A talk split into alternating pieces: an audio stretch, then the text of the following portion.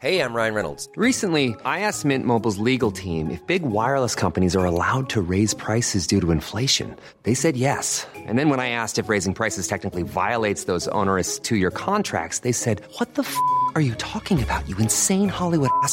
So to recap, we're cutting the price of Mint Unlimited from $30 a month to just $15 a month. Give it a try at mintmobile.com slash switch. $45 upfront for three months plus taxes and fees. Promo rate for new customers for limited time. Unlimited more than 40 gigabytes per month. Slows. Full terms at mintmobile.com.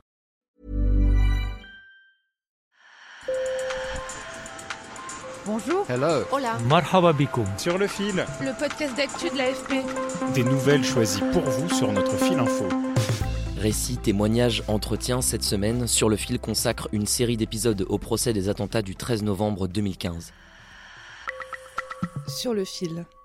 20 personnes ont été renvoyées devant la cour d'assises spéciale de Paris, mais seuls 14 accusés seront présents au procès.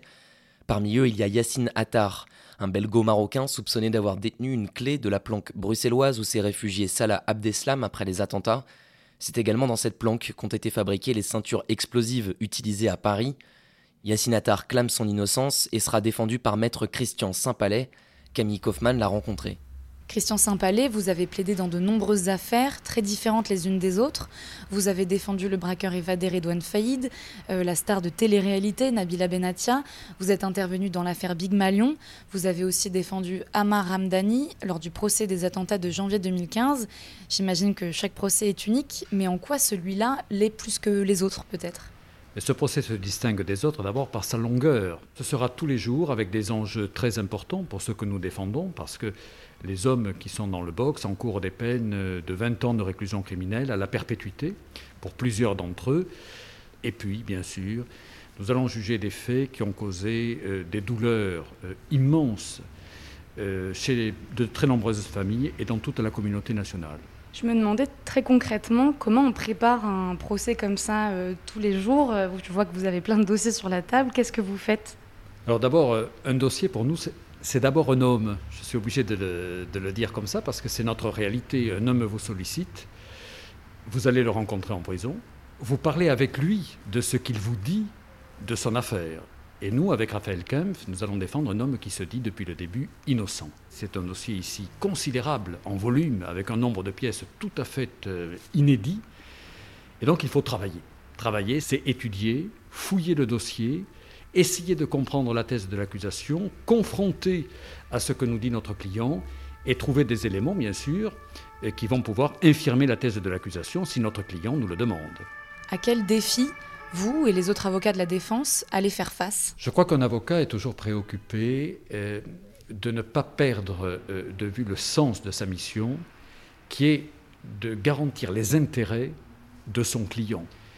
Ça ne veut pas dire du tout que nous n'entendons pas la douleur des victimes, que nous n'avons pas, dans nos prises de position, à veiller à ne pas heurter euh, ceux qui ont souffert. Mais le défi, c'est tout de même d'être certain de ne jamais renoncer à la défense.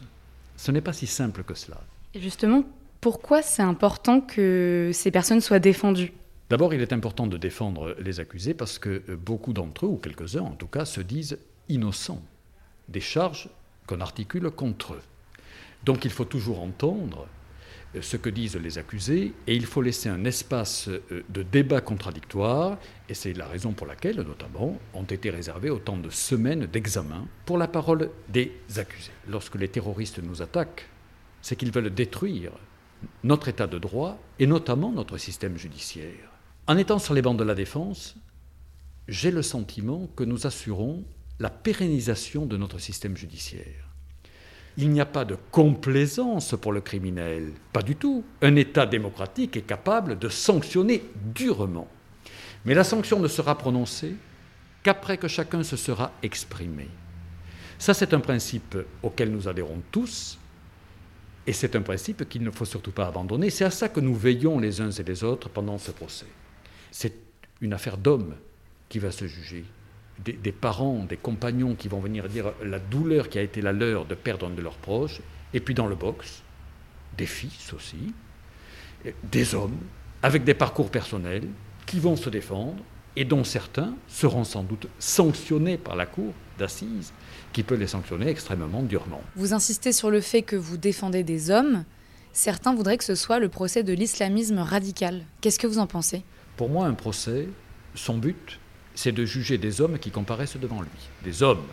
Il faudra que la Cour, pour chacun d'entre eux, en distinguant leur situation respective, que la Cour dise s'ils adhèrent aux thèses de l'État islamique, s'ils ont des acquaintances, s'ils sont sensibles à l'islam radical. Le procès pourra permettre euh, de comprendre ce qu'est la cruauté de l'État islamique. Mais ça n'est pas le sens du procès. Et nous veillerons, je dois le dire, à ce que l'on ne perde pas de temps, je le dis entre guillemets, mais enfin, je veux dire, que l'on ne détourne pas le sens du procès. C'est la responsabilité des hommes dans le box par rapport aux faits qui leur sont reprochés. Merci beaucoup, Maître Saint-Palais. Merci. Sur le fil revient lundi et pour ne manquer aucun épisode, pensez à vous abonner. Bon week-end. Hi, I'm Daniel, founder of Pretty Litter. Cats and cat owners deserve better than any old-fashioned litter. That's why I teamed up with scientists and veterinarians to create Pretty Litter. Its innovative crystal formula has superior odor control and weighs up to 80% less than clay litter. Pretty Litter even monitors health by changing colors to help detect early signs of potential illness. It's the world's smartest kitty litter. Go to prettylitter.com and use code ACAST for 20% off your first order and a free cat toy. Terms and conditions apply. See site for details.